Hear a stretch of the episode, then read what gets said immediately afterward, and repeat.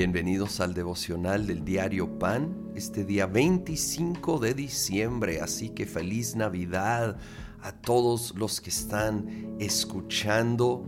Celebramos el nacimiento de nuestro Señor y Salvador Jesucristo. Sí, obviamente no sabemos en qué fecha nació, pero queremos celebrar que Él vino, así que vamos a celebrar, vamos a darle gloria y honra, porque Él merece la honra y la gloria. Saben, nos toca ahora el capítulo 19, ah, la primera parte de este capítulo. Ya vamos a empezar a ver la escena celestial después de la gran tribulación, después del retorno de Jesucristo. Y voy al versículo 5, del trono salió una voz que decía, alaben ustedes a nuestro Dios, todos sus siervos, grandes y pequeños, que con reverente temor les sirven. Después oí voces como el rumor de una inmensa multitud como el estruendo de una catarata y como el retumbar de potentes truenos que exclamaban, aleluya, ya ha comenzado a reinar el Señor nuestro Dios Todopoderoso.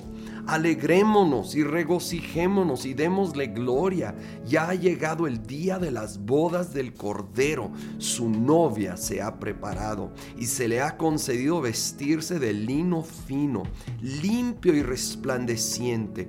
El lino fino representa las acciones justas de los santos. Llega el momento, aquí lo describe muy, muy brevemente Ah, de la boda del Cordero, la iglesia con su novio, el amado Jesucristo. Y obviamente es lenguaje simbólico, es una unión tan íntima, tan profunda y tan pura entre el Señor y todos nosotros sus seguidores, la iglesia que aquí se describe como la novia. Y ah, nos vemos, sí, porque vamos a estar ahí incluidos como vestidos de lino fino, limpio y resplandeciente, que son las acciones justas de los santos. Obviamente, repito, la salvación es por gracia, es un regalo de Dios. Él nos cubre de Él mismo, pero nos permite ahora caminar en obediencia, en fe, en estas acciones justas que van adornando, ¿sí?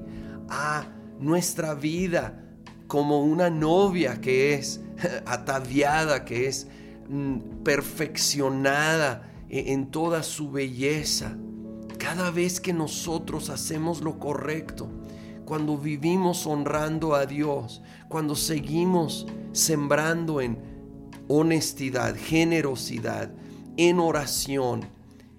Cuando nosotros hacemos estas acciones justas, si honramos a Dios y a la vez, en una manera que no pretendo entender, pero vamos adornando, embelleciendo aún más nuestras vidas para el Señor, para ofrecernos delante de Él como Él merece en la manera más preciosa y perfecta. Y aún esas buenas obras, Él es el que las permite, el que provee la gracia, la fortaleza para poder caminar en ellas. Así que a Él sea toda la gloria, toda la honra, de principio a fin.